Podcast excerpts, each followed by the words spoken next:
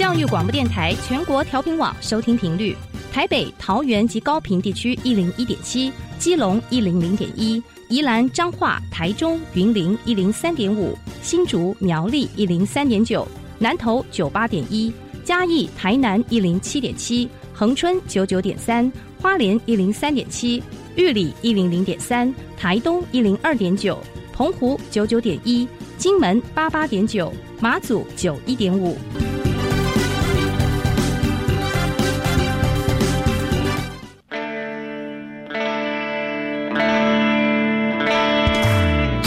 时时有惊喜，生活处处是学习。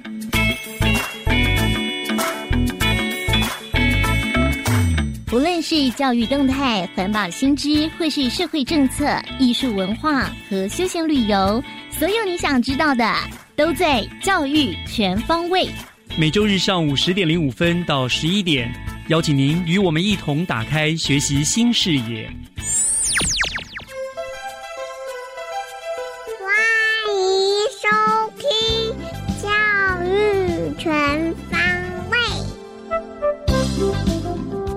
早安，各位亲爱的听众朋友们，欢迎收听十二月二十号的《教育全方位》，我是岳志忠。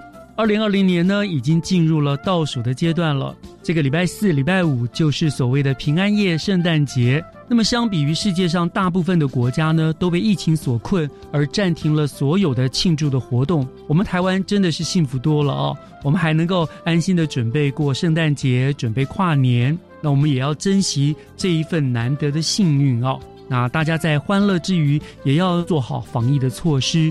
衷心的希望呢，明年的圣诞节，全世界都能够安心的享受平安夜的宁静和幸福。今天的教育全方位，就从学习加油站 Happy Speak Fun Talks 开始吧。学习加油站，掌握资讯，学习加值。Welcome to today's Happy Speaker Fun Talks. I'm the host Sora. 我是主持人 Sora. 今天的 Happy Speaker，我们邀请到两位来自崇林国中的优秀同学。第一位是江逸晨同学。大家好，我是崇林国中英文社的江逸晨 Emily。Hi Emily。那第二位同学呢是黄冠元同学。大家好，我是崇林国中英文社黄冠元。I'm Victor。现在就来请他们带来今天精心准备的 Talk Show 吧。Good morning, Taipei. Welcome to National Education Radio. You're listening. Technology creates a new future. I'm the host, Emily, and today we're going to talk about AI. AI has been a hot topic these years, and there are lots of technology inside these that are quite difficult to understand. So, we've invited an AI expert to introduce more facts about AI. Let's welcome Victor. Hi everyone, Robot Victor here. Good morning, Robot Victor. Haha. I heard that you're very familiar with AI, Victor. You must love AI very much. Yes, I do. Can you start off by introducing some basic facts of AI? So, actually, the full name of AI is called artificial intelligence. The computer science defines AI research as the study of intelligent agents. That's cool. Can AI machines decide things and move by themselves? Of course. Any device that perceives its environment and take actions that maximize its chance of successfully achieving its goals. That's amazing. Tell the listeners more about the AI history. In 1940, ENIAC was invented and used in World War II. Hold on, what is ENIAC? It was the first electronic digital computer in history. And what does digital computer do? It's a computer that can solve large classes of numerical problems. Oh, I see it. How about some examples about AI? Examples like China using AI to make social credit system that can control millions of people, HTC using AI to make VR and AR games. I love VR games. Now I know of AX function. AI is really convenient and impressive. But are there any damage using AI? There are lots of movies about AI becoming over intelligent and start to attack humans. By the way, I really like this kind of movies. Really? That's super scary. That's why I like it, Emily. But yes, there are some, like if AI surpasses the level of human intelligence in many ways and proves itself it's hard to control humans. Well, wait.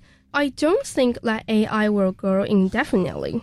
Yes, there are many unknowns in any technology that you cannot predict. Well, this means that although humans can develop AI, they cannot overexploit it, otherwise, mankind will be destroyed and then the Earth will be controlled by AI robots. As an engineer, I have to admit that good AI leads us to the better future as long as we use it well. Can't agree with you more, Victor. Thanks for tuning in. Hope to see you next time. That's why I like it, Emily. But yes, there are some, like if AI surpasses the level of human intelligence in many ways and improves itself and it starts to control humans. Well, wait. Sir, I don't think that AI will grow indefinitely. Yes, there are many unknowns in any technology that you cannot predict. Well, this means that although humans can develop AI, they cannot overexploit it, otherwise, mankind will be destroyed, and then the Earth will be controlled by AI robots. As an engineer, I have to admit that good AI leads us to the better future as long as we use it well. Can't agree with you more, Victor. Thanks for tuning in. Hope to see you next time. 谢谢 Victor 跟 Emily 替我们带来精彩的 AI 秀。刚刚他们还有融入一些角色扮演，有机器人哦。听众们不晓得有没有听出来？那现在呢，我们也请同学帮我们翻译一下刚刚的内容吧。这大概是在讲 AI 人工智慧可以使机器能够感测周遭，然后再做出回应。当初 AI 的发明是为了第二次世界大战。经过人们一再的研发而改良，让 AI 技术流传到人间。但是如果人类过度开发 AI，会导致机器超越人类，而反而开始控制人类。所以我们必须在研发 AI 这方面要适当，这样对人类的未来才会有益。好，那我们今天呢邀请到丛林国中的 Victor 跟 Emily 来跟我们分享有关于 AI 的内容。不晓得各位听众对于 AI 熟不熟悉呢？那有没有看过一些相关的电影？像刚刚同学就有提到说，看到一些电影，然后就会发现里面的人工智慧，然后就觉得哎，好可怕哦。那我也想要请问两位同学，觉得 AI 像人工智能这种科技对于社会有没有什么好处或是坏处呢？我觉得 AI 在不断的发展之后，可以帮助人们解决各式各样的困难。但是却可能因为生活过于便利而导致人们过度依赖。嗯，AI 的好处就是，比如说它可以自动照顾老人家，它也会自动计算和思考，可以帮助人类减少他们的工作时间。但是目前是它现在还没有很稳定，它具有危险性，也可能造成人力被取代，工作机会减少。因为我其实之前有看到说，现在我们存在的工作可能百分之五十以后都不存在了。那有这些人工智慧的帮忙，或者是反扑，可能都会对我们的社会造成不一定程度上的影响。那我其实也很好奇，两位同学是怎么得知这些好处跟坏处的呢？就是有听过别人说一些有关 AI 会影响未来的一些发展的事。自己去观察到哇，感觉现在的同学从国中开始就可以接触到一些科技相关的新知，我觉得这是很不容易的事情。那两位同学刚刚也有提到说，呃，有关于人工智慧相关的电影。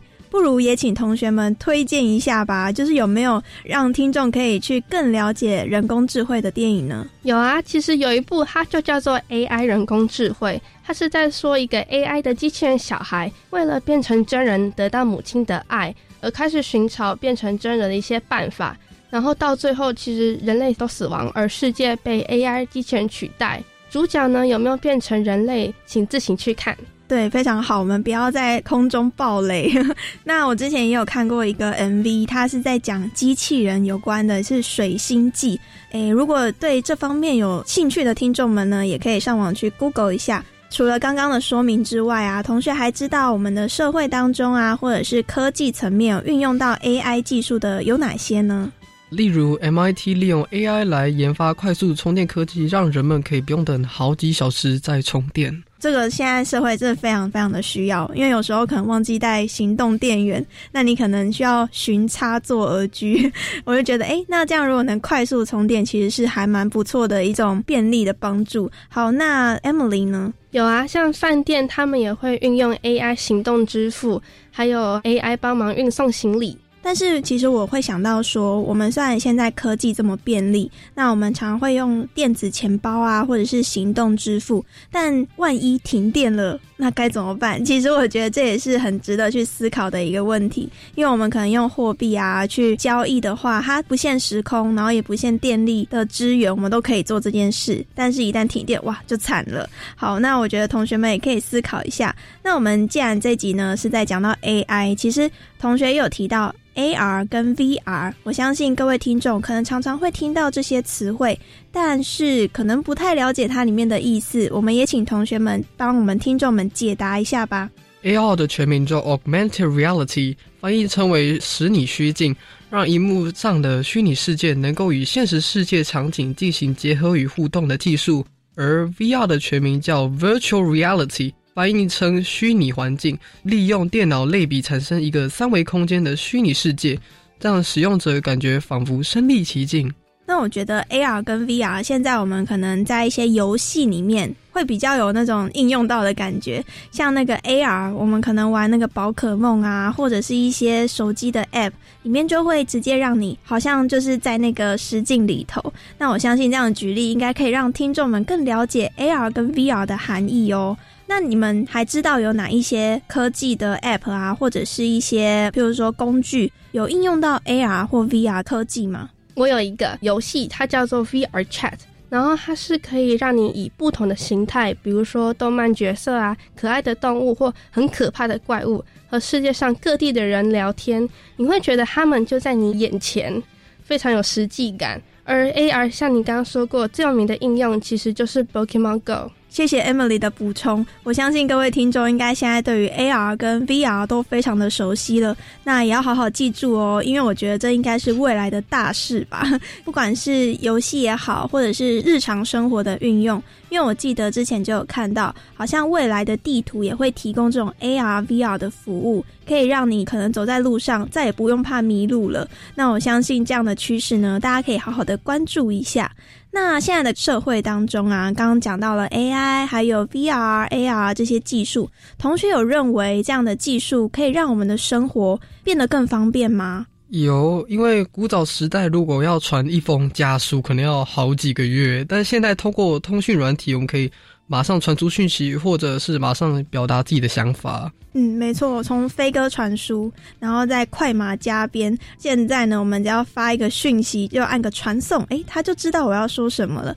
我相信这样的速度确实有带来一些便利。不过呢，我相信也有很多人因为这个速度，然后就被绑架。那 Emily 觉得呢？其实我也觉得有，因为 AI 它一开始是我们说运用在第二次世界大战的计算机上，然后随着科技越来越进步，现在 AI 普遍运用在大家的家庭中，比如像扫地机器人或日本那些照顾老人的 AI 机器人，然后他们也可以让我们的生活更轻松。确实，我觉得科技可以让我们的生活更便利，因为科技来自于人性嘛。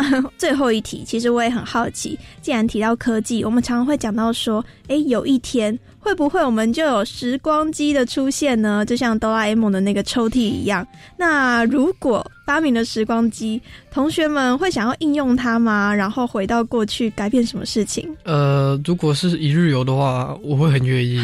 但是如果是要永远待在过去的话，我可能不会，因为二十一世纪的人类可能已经适应了科技，没办法脱离了。那 Emily 呢？嗯，我也跟他一样。如果是可以回去，然后再回来的话，我当然会。因为有时候我也很后悔以前做过的一些错误，然后想去改掉。但是如果是回到过去，然后永远待在那里，我就不会想要，因为已经习惯现在非常方便的科技生活。嗯，也是。我觉得人呢，有时候可以缅怀一下过去，但不要停留在过去的回忆当中，因为我们人是要往前看的嘛。所以现在有这个时光机，就像 Victor 讲的，可以回去一日游。但是呢，我们还是要回到现在的生活，好好的珍惜当下。好，那今天呢，也很感谢两位来自崇林国中的优秀同学 Victor 跟 Emily。节目的尾声呢，也请同学跟各位听众们说声再见吧。拜拜，拜拜，谢谢各位听。众的收听，我是主持人 Sora，我们下周再见。接下来请听教师小偏方。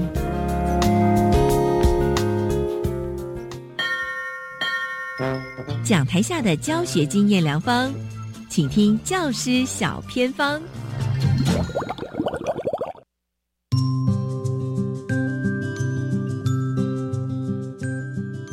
欢迎所有听众朋友加入今天的节目当中，我是季杰。今天很开心哦，带领大家来到新北市三峡的安溪国中，很开心邀请到学校的新任的校长池旭台校长。Hello，校长您好。主持人好，全国各位听众大家早安，大家好。是，谢谢校长今天来到空中跟我们介绍安溪国中哦。校长，安溪国中在三峡的哪里呀？本校位于新北市三峡区，临近是三峡老街祖师庙跟李梅树纪念馆这边。哇，真的是一个历史人文很棒的一个位置所在地耶。那么校长也想请您介绍一下下，就是安溪国中有什么样的特色呢？安中有品，成功有你。那安溪国中在前辈校长的带领之下。他希望发展一个人文跟科学对话与多元展能的幸福校园，以这样的一个概念来建构相关的一个特色。本校创校的愿景，它用三 H、二 C 跟一个 S 来作为一个概念。那三个 H 就是健康、快乐、和谐；二 C 就是合作跟创造；那一 X 就是成功。希望打造孩子成功的舞台，那建构一个幸福安息。所以用这样的概念，他学校就用以真待人、以善寒人、以情感人、以美育人这样的一个架构为主轴来规划学校相关的一个特色。以真待人的部分，它是以科学教育为一个概念，它结合数理自优班、办理科学博览会，而且成立的自然科学研究社，来提升学生在科学科普的这个概念，而且活动扩及辖区的小学，那培育更多的。优秀的科学人才为这样的一个范畴，那以上寒冷跟以情感人的这个部分是以品德教育哦为这样的一个范畴，那主要是推动正向管教的思维，提升孩子。品格的素养来反映国家社会对人格养成的一个重要，所以刚才才会有那一句的 slogan：“ 安中有品，成功有你。”啊，这个就是以品德教育来为一个架构之下架构出来的东西。那整个学校跟佛光山合作办理推动三好校园，跟崇德文教基金会合作办理周末的四 Q 快乐成长营，还有跟德胜哲协会一起合作办理学生的问题解决。情绪管理相关的一个课程，主要是希望能够创造快乐、健康、和谐、合作、创造的成功学员。与美艺人的美艺教育的这个部分，它是配合相关的政策，普及阅读啊能力，那涵养孩子们的这样的文字所展现的真善美，在语文领域上面啊，也是我们安溪国中所着重的。所以孩子们不单单是在平日的国语文竞赛，还有之后的一个会考的成绩。也都非常有优异的表现。另外，我们哈也透过音乐性的社团，管乐、弦乐、合唱，那之前还有直笛，那也发展哈孩子不同的潜能跟兴趣。另外哈，与广达文教基金会合作有意义的大师的画展，那结合相关的课程，来提升孩子以美育人的这样的一个效益。那最后一个部分是结合我们学校的流浪犬可乐。还有相关的生命教育的影片、生命斗士等等的课程活动，来推动相关的生命教育，教导孩子们在生命的历程当中，爱他就不要任意抛弃他，而且将流浪犬可乐的生病医治的一个历程。不叫不闹的历史故事，跟孩子们做这样的一个分享。那简单就是学校整体的四个面向的这样的一个特色。是，谢谢校长哦。会发现呢，安溪国中虽然未在哦，大家会觉得比较。跟自然啊、历史人文在一起，离市区比较远一点的地方，可是呢，你们在科技科学上面哦，可是不落后的。当然呢，刚才校长有说啊，创造了三好校园嘛，所以我们就会说安中有三好，成功向前跑。好哇，那所以呢，校长，因为我知道您是今年八月才来到我们安溪国中嘛。对，那您之前是服务于自强国中，那来到了三峡的这所学校，你的感觉怎么样呢？真的非常感谢历任的校长带领的行政跟教学的团队，他们已经把安溪国中建构一个非常好的一个基础。就像刚才提到的这样的一个课程的架构跟学校的一个特色的一个建构，所以来到这一边接受前辈校长所建构出来这样的校园，其实内心是非常非常有这样的期待的。那戴校长，因为其实安溪国中非常重视以人为本嘛，很多的发展都是跟人有关。尤其刚才有聊到这个生命教育的这一块，也是学校很重视。而且你们学校的校狗，刚才您自己也说了，可乐，对 他的生命故事也让学生有很多的学习，而且他还红到全国，是不是？这个部分真的非常感谢前辈们哈，也非常用心。可乐从民国九十九年来到这个学校，那学校就有几个伙伴哈，那激起这样的爱心，然后协助照顾可乐。那这十年来啊，给可乐各方面的一个协助帮忙，并且把可乐这样的一个成长的这个历程，他所遭遇的这个状况，也跟全校所有的同学做这样的分享。那校长，您八月来到安溪国中嘛？当然，您应该有对学校有新的愿景哦。你会希望把学校再带到什么样的方向呢？这个学校原来就非常有它的亮点。举例来讲，刚才提到的数理之优跟科学教育这个部分，它从一零二学年度开始推动所谓的科展这个概念，当年度它就已经获得哦两个特优参加全国的国展。从一零二年到一零八年，哦，那每一年都有非常多的一个作品得到新北市的特优或优等。那像今年度特别有四件作品，两件特优，两件优等。那两件还获得全国国展的他第三名。语文教育这个部分，他从九五年到一百零四年，还获得三英数国语文竞赛连续十年的团体赛的十连霸。那虽然从一零五年没有再次得第一名，但是他每一年的成绩也都非常优异，都在前三名。那一零八、一零九两年孩子的会考写作的测验达到四级分以上的都有超过八十 percent。那相关的体育重点各部分，像他有羽球队、柔道队、田径队。羽球队他也先后获得全国的一个。啊，羽球的团体锦标赛全国的第五名、第三名。那柔道也是一样，还参加了全国相当多的比赛，成绩非常优异，也先获第三名、第二名。那田径队也是一样。哈，那另外一个还蛮重要的一个特色，就是管音乐部分，像他管乐、弦乐、直笛合唱这样的社团，哈，也照顾到啊喜欢音乐的这些孩子们。尤其像今年的合唱。我们也获得了新北市的代表权，要参加全国的这个合唱比赛。那鉴于过去的前辈已经把这个相关的特色建构的非常非常的优异哈，所以来到这个学校啊，未来也希望把学校带向一个以爱、希望跟梦想啊为这样的一个愿景的啊这样的学校。那主要的一个特点就是希望健全孩子的生活教育，落实孩子的生涯发展。希望建立每个孩子都是唯一的这样的一个概念，最主要是希望孩子哈能够建构他丰厚的一个人脉，在爱的这样的一个架构之下，让孩子们人人是可以友善的。那也希望培养孩子的自信，让孩子有所希望。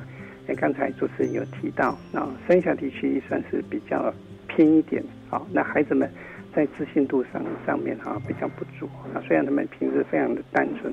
也非常的一个开朗，但是也希望透过这样的一个架构，让孩子的自信可以更加提升。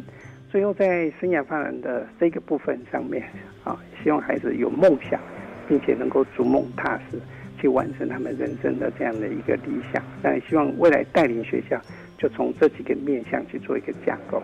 是。哇，谢谢校长，会继续以真待人，以善寒人，以情感人，以美育人。期待未来安溪国中啊，又拥有一个全新的风貌。今天呢，也再次谢谢持续台校长啊，在空中帮我们介绍这么棒的校园哦。今天就谢谢您，谢谢主持人，谢谢谢谢各位听众，谢谢。以上就今天的单元，我们先休息一下，等一下回来，请锁定由岳志忠老师主持更精彩的教育全方位。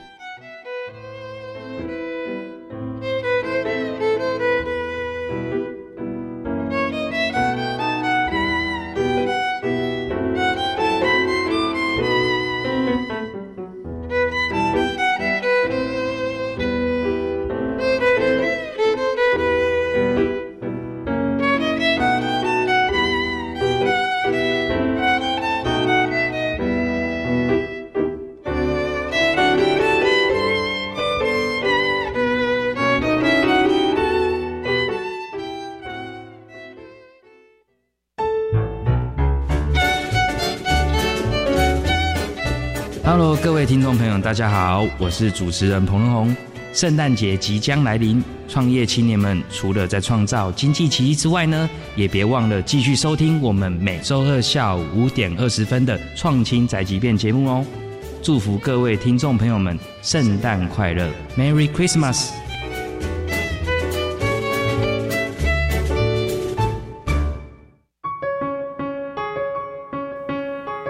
大台北艺术节在板桥台艺大全面启动。本届当代艺术双年展《真实世界》，重磅邀请影视音创作人林强，以及许多台湾之光齐聚一堂，让大家在疫情期间仍可畅游世界。大观国际表演艺术节，生活在他方。本届有最优质的团队演出，其中邀请指挥家简文彬及国内外各大交响乐团首席与师生。共创舞台殿堂的乌托邦，即日起至十二月三十一日，请前往台艺大，展开一场感知世界之旅。活动详情请洽台艺大艺博馆或艺文中心。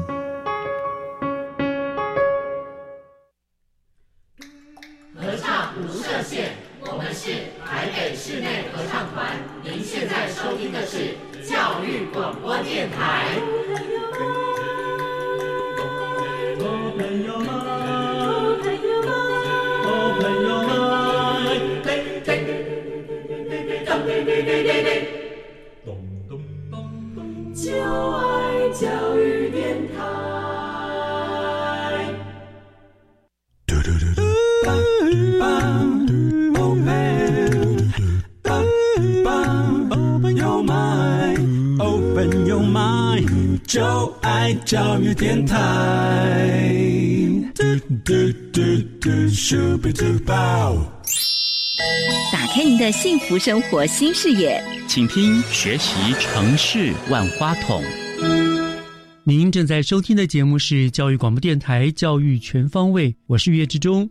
节目后半段进行的单元呢是学习城市万花筒。呃，我们知道呢，一百零八年新课纲的上路啊，无疑的可以说是近年来台湾教育最大的一次变革。那么有许多的改变呢，也难免造成了包括家长啦、同学啦，甚至老师的很多的困扰和不确定性哈。那譬如说，新课纲重视的高中学历历程档案，就是一个蛮新的一个措施了。那到底什么叫做学历历程档案呢？学生们要该如何准备才是？怎么样来应对这个东西呢？今天万花筒的单元呢，我们就请到了新北市政府教育局张纯宁课程督学呢，来为大家做一个说明。那我们非常欢迎张科督已经到了我们节目的现场了，科督早，早安，谢谢督学呢，今天亲自呢来到了我们节目当中，跟我们解释有关于学习历程档案哦。那我们知道，依据教育部一零八课纲的规定，是一百一十一学年大学申请入学就要采取这个学习历程档案的成绩了。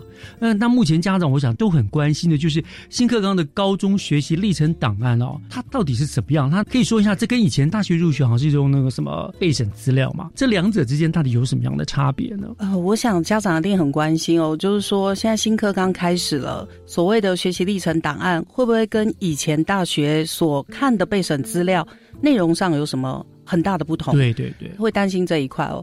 那在这边哦，我想先跟家长解释一下，事实上我们都是准备资料呈现给大学。嗯，那以前的话，大概孩子们都是等到高三，等到学测考完以后，针对自己想要念的大学科系，我们会准备一些大学科系需要看的书面参采资料，嗯，比如说修课记录啊，或者有什么特殊的表现啊，一些书面报告之类的。可是很多时候，对学生来讲，那个时候准备已经是压力了。所以在新课纲以后，我们最大的差别是从你进高中开始，你可以慢慢的在学校里面，在课程学习，比如说你上过什么课，你参与过什么活动，你慢慢的累积这些资料。嗯那累积这些资料怎么样被大学看到？我们就会透过学习历程档案的上传系统，从学校端里面搜整好资料以后，再传到中央资料库。等到你确定好要报考哪些大学院校系之后，你再去上传你已经库存的那些资料，选最好的，嗯，最合用的，你觉得最能够表现自己的三件提交给大学端。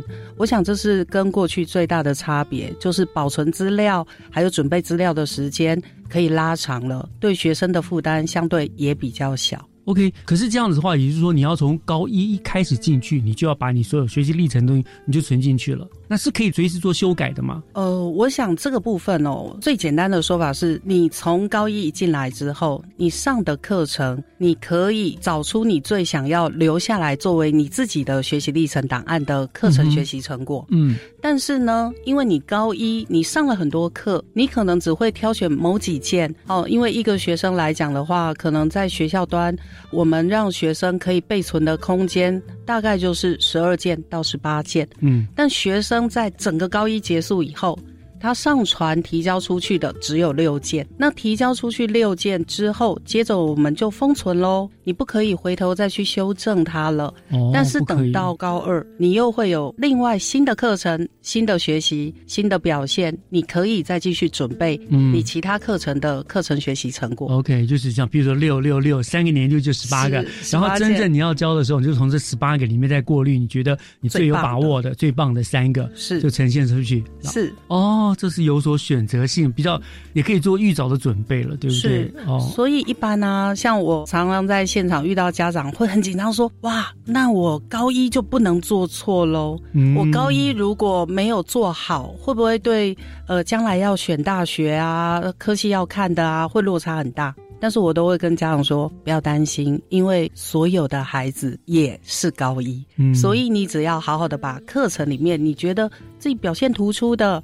哎，做的比较好的哦，那一些展示出来可以被将来哦留存下来给大学看的资料，嗯，你只要好好的做那一块是好。那这样子，可度我举个例子来说，譬如说我高一可能参加了一个某项语文竞赛，国语我得了很好的成绩，是，比如说第三名、第二名，我就把它做成了一个记录了。可是到我高二的时候，我又参加这个比赛，哎，我得到了第一名，所以我是不是还是可以做这个？然后到时候我就选择以这个来做提交。是的，是这样子累积，这样子并不冲突的，不冲突的哦。这样子，哎，这样听起来其实比较好啊。所以以前就是最后你提交一次，是，然后临时的啊，冲突的。而且以前我也听说有很多的弊端，就是其实很多人不是自己做的，对不对？对，是补习班他们有一套公式，怎么帮你做好是这样子。是会有一些学生啦，他会担心说。我这样子上传了，我选了三样啊上传，可是我这些上传的资料会不会是未来大学科系想要的？会不会我送的跟我想要读的科系，他们并不在乎我这个成绩，就我送上去了，会不会有这样的疑虑啊？所以关于这个部分，科都这边有没有给学生一些什么样的建议呢？我觉得针对这个部分来讲哦，我还是想跟家长分享一下，像我们新北市教育局跟整个大学招生专业化办公室有合作，我们邀请大学教授到我们高中端来。实际观课，嗯，然后实际来聊来看，哎，高中，特别是新北市很多社区高中都办得很好，所以我们的社区高中，哎，开发的课程还有哪一些特色教学，其实我们回收了大概将近一百五十个教授给的意见，嗯，我们会发现教授非常重视的不是学生最后学习成果有多精美，嗯，而是学生在表现这堂课的学习里面。他得到什么？那个反思，所以教授端可能会看的是学生提交出来的课程学习成果里面，学生在这门课学到什么？嗯，那个感受很重要。嗯，学到什么的反思很重要。然后再来就是能力，你所有课程一定有一些基础学科的知识在里面，比如说你在学校学的国文、英文、数学、自然领域、社会领域，好，你只要把。学科的知识展现出一种比较跨领域的素养，整合性的表达出来。简单对家长来说，就是让孩子能够提交出一份。比较能够展现自己学习所得的，嗯哼，反而不是说你非得要哦，比如说我报建筑系，我就要提交一份建筑模型档案啊，或者资料啊这样的。然后如果我报数学系，我就必须要证明我奥林匹克数学竞赛很强。是，其实他们对于这些部分来讲的话，教授给我们的感触是，他们是相对包容的，而且希望学生是。展现出愿意来读这个科系的热忱潜力哦，所以跟以前那个就是一次看成绩的。那是不太一样的了，嗯，不太一样。而且这些资料是不是到时候教授都还会做一些面试？依我目前来看的话，当然有些院校系它是直接就是看书审资料，但是也有很多校系它是会有二阶段面试的，所以我们都会鼓励学生哦，就是如果您在准备有面试的时候。应该要展现的是过去你在高中的学习所得，跟你面试学校所需求的能力、热情、潜力相吻合。也不太建议学生现在就是很浮夸的。哦，展示这样像过去备审资料时常被诟病的，就是可能被包装过度啊，是哦，然后或者是呃有补习班啊，补习班帮他做好了是公式化的资料，然后每一个孩子都是大量的营队啊，校外的一些所谓花钱所做的一些成果啊，嗯，事实上我们在这一波新课纲的学习历程档案里面，很明显的我们是重质不重量，嗯，然后再来就是也不需要那么多校外的成果。是哦，足以凸显自己的学习反思，反而是最被看重的。对，的确，以前的备审资料的确让人家常常有一个华而不实的一个印象，就觉得说，你让学员就杂七杂八的一大堆东西。对。可是真的学到了多少？是真的，就像科图所说的，他的反思在哪里？对不对？在当中他学到了什么东西？他的那个素养在哪里？其实是看不出来的。是。那透过这种，呃，我们这个学习档案，反而是能够看得出来的，而且。当面试的时候，教授在问的时候，他可以真正有所感的讲出来一些真材实料的东西。我觉得这两者最大的差别，就像岳老师刚刚提的，一个是我临时性的展示出我对这个学系的热情，嗯，他可能准备度相对就比较低，然后时间也短，嗯，然后甚至于很有可能是因为我的学测分数到哪里，我才做的选择。哦，OK，了解。啊，但是如有点投机了，是。然后如果在新课纲里面的学习历程哦。我觉得他最大的差异是，他配合生涯辅导，嗯，他可以从高一到高三，让学生慢慢定向，所以搭配他的学测成绩之后，他在选择大学的院校系。他可能是更明确的，因为他是自己有反思过这三年的所得。没错，没错。我想他去应试啊，或怎么样，也比较踏实啦，对不对？不会再说呃，当时那急救这样弄出来的一个，然后到时候主考官一问或干嘛，其实就露馅儿了。对对。所以我觉得这样听起来的话，那所以这个。学习历程档案听起来是反而是不错的了，比起来的确是比较符合我们未来求学所需要的东西。这样子是好。那我想聊这个地方哈，我们先稍微休息一下，听一段音乐。回过头来，我想虽然这个利益当然是好的，我们想看起来都是很好的，可是我想很多家长啦，很多同学嘛，对于这个整个的方向，就是怎么样去做这样子的一个学习历程档案，还是有所疑虑的。我想说，看看市府这边是不是对他们有所帮助。回过头来，我们请科图了，我们讲这个部分好不好？好，我们稍后回来。来。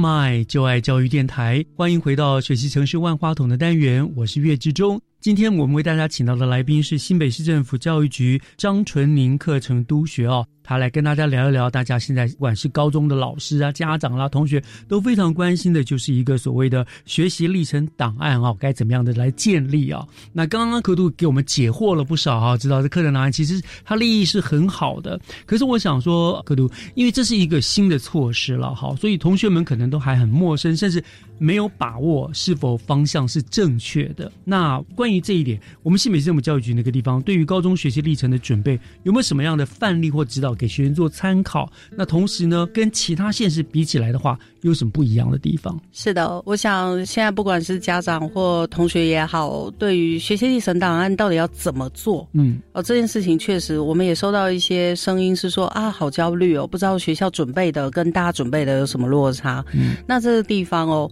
其实就新北市来说，我们是有系统规划的。哦，那我们首先是针对学生的部分，嗯，就诚如刚刚岳老师提到的，诶，学生有没有看到一些好的范例啊？好，那学生要看到好的范例，一定就是在课堂上老师教学的时候。就提供这些范例给同学。是，那教育局这边哦，事实上我们大概一年平均哦，每个科哦，每个学科高中学科，我们大概办五十场以上，针对老师的培训。嗯，哦，那我们自己的课程发展中心的研究教师，也都是直接到学校现场跟老师交换意见。那交换意见以后，我们会提供各科，比如说国文，哎，我们书面报告应该要怎么做？然后我们的学习反思应该怎么写？哦，那数学大家都一直以为数学是最难有课程学习成果的，但是我们就会让我们的课程发展中心的老师群去研发数学科，我们如何在多元选修里面带着孩子从阅读去做数学的。课程学习成果的呈现，然后甚至于我们也会在一些固定课程里哦，让老师知道怎么指导学生。我们除了一般的演算以外，如何做数学报告？嗯，科普性的。是。那像现在新课纲最夯的探究与实作，依照我们新北市已经成立了探究与实作小组来看，我们研发了三组的市级课程，也就是我们把这些课程模组释放出去给老师。老师就知道说，哎，新课程要怎么指导学生去做探究历程，去做实验报告，去做相关的课程学习成果的产出，所以。大致上来讲，我们从老师端入手，一年至少办五十场以上。是针对学生到底知不知道自己要做学习历程跟未来科系怎么样互相 match？哦，这个部分哦，因为新课纲有一个叫课程咨询教师的设置。那以新北市来说，我们定期的会办课程咨询教师的回流。那这个回流就是培训这些老师。回去跟学生们对话，哎，老师，我选这个课合不合适？老师，我将来想要念什么学群？那我应该做什么课程学习成果？嗯，我们就会借由团体支付或者个别资商的方式，让学生更加知道我做出来的东西事实上是对准了我未来大学进入。嗯，那最重要一个，我觉得这个是我们新北市跟其他县市最不一样的地方，是我们大概整整提早了两年。从一零七一零八到现在，我们一直在做，就是跟大学的密切合作。也就是说，除了我们邀请大学端来新北市的高中观课以外，我们还积极的跟大学签订五十九份的 M O U，啊哈，那陆陆续续学校端自己跟大学互相的策略联盟，这个件数也是很高的。是，那家长就会问说，哎，那跟大学合作对学生有什么帮助？有，我们让大学老师来高中开课，来做社群指导。然后把大学需求、学生选材的面向更清楚的跟高中端的老师直接接触了，对，就直接对话，我要什么东西是。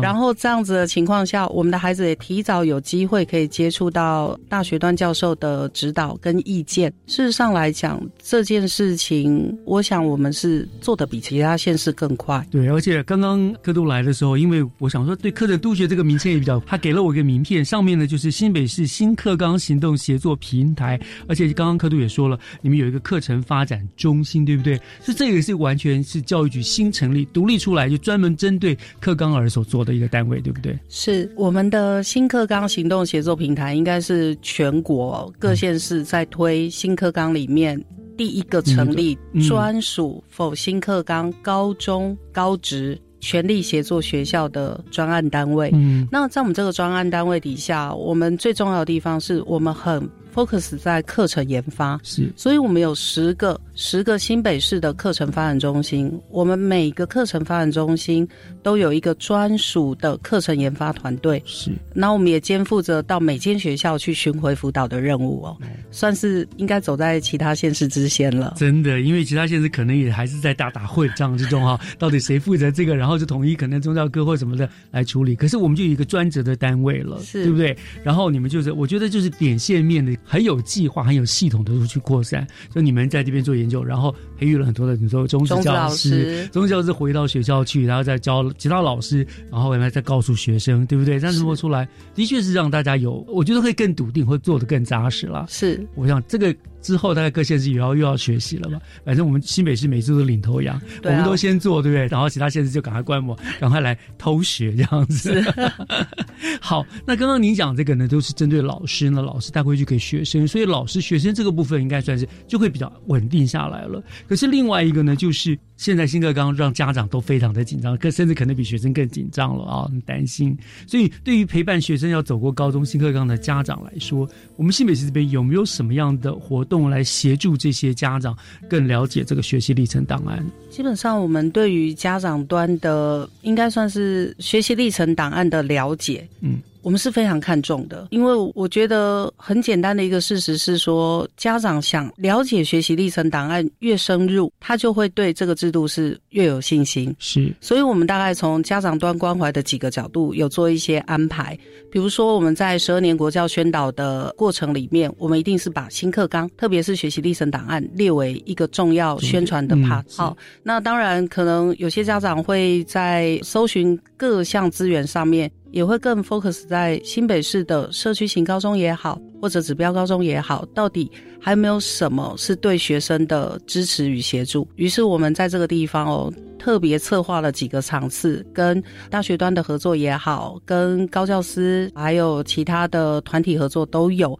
但最重要的可能就是我们今年年底哦，特别是十二月二十六号，是我们为家长办了一场学习历程档案制作攻略讲座。嗯这一场很特别，嗯，好，为什么说很特别？就是说，我们最主要是针对家长，尤其是现在的高一、高二的家长，是还有正在准备的学生，我们邀请了一些比较指标性的全国讲师。好，那这些全国讲师包括了我们的探究与实作推动中心的主任洪一文老师，还有我们国文还有数学学科中心的研究教师。好，那这个场次它有一个特色，就是这些讲师。会很直白的跟家长去聊，其实，在学生学校学习里面可以关注的这些学科可以怎么做那这些怎么做的方式，事实上，如果家长能够理解的话，就会发现说，在学校里，老师，我们新北市的老师都掌握了这个精髓。嗯哼，好，那而且我们所准备的，事实上也跟未来大学要看的。是完全合拍的，嗯哼，所以这一场是我们非常欢迎家长可以踊跃过来，尤其是在新北耶诞城的时候，早上如果大家听完讲座收获满满，下午的话可以顺便逛一下新北耶诞城，感受一些欢乐的气氛。所以您说是十二月二十六号，他会在什么地方办理？他会在我们新北市政府。多功能集会厅。哦，那个最大的多功能集会堂，所以三楼。可以容纳很多人。对对。对，时间是在当天的早上，早上。我们大概从八点四十。以后就可以入场，一直到十二点二十。那家长需要报名吗？还是就是有兴趣这样就可以直接进去？呃，我们现在有提供线上报名，所以我们非常欢迎家长可以关注我们的新北中学生头条、新北中学生头条这样子的网站。是哦，不是新新北学霸，还有新北学霸都可以。是哦，OK，所以就是关注，然后就可以上线上报名。是，那当天就可以过去了。那我们就是优先线上报名。是是是是是，所以就透过你们这样讲解之后。家长应该会比较笃定了，对不对？我相信在我们讲解之后，家长会比较不忧虑。尤其是我们还特别安排了一位我们新北市的学生代表。嗯，哦，这位学生代表会跟大家分享一下，他到底在学校是怎么样的逐步的准备。嗯，那我想家长如果可以看得到有一个孩子，他也准备的历程里面是。不难的，我想对家长来讲应该会更放心了。哦，所以你们就是先让家长了解到底学习历程档案是怎么回事，然后你怎么专家学者、大学教授来解说哦，要注注重什么？最后呢，还以学生实力，我就是做了这样的给大家参考，就可以让家长安心很多了，对不对？然后回去他也知道怎么样陪伴小孩去做一个选择，去做一个整理准备，比较笃定这样子。是。我们很希望这一场办完以后，家长可以放心安心。那因为那个地方必定容纳有限嘛，好人是有限，有没有可能就是说，万一有家长需求很大的话，有可能再办第二场、第三场之类的？我们后续会规划，而且我们会把当天的节目内容，还有讲座的一些精彩花絮。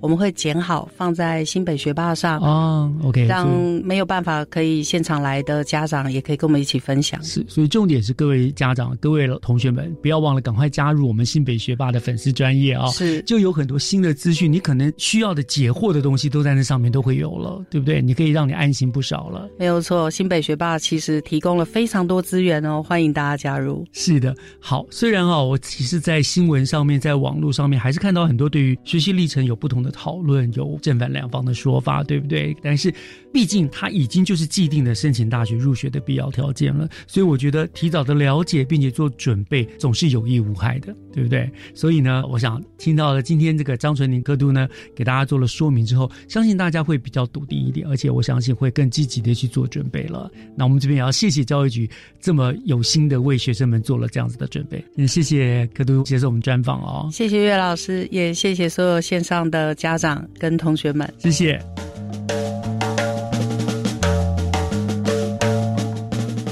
感谢您收听今天的教育全方位，我是岳志忠。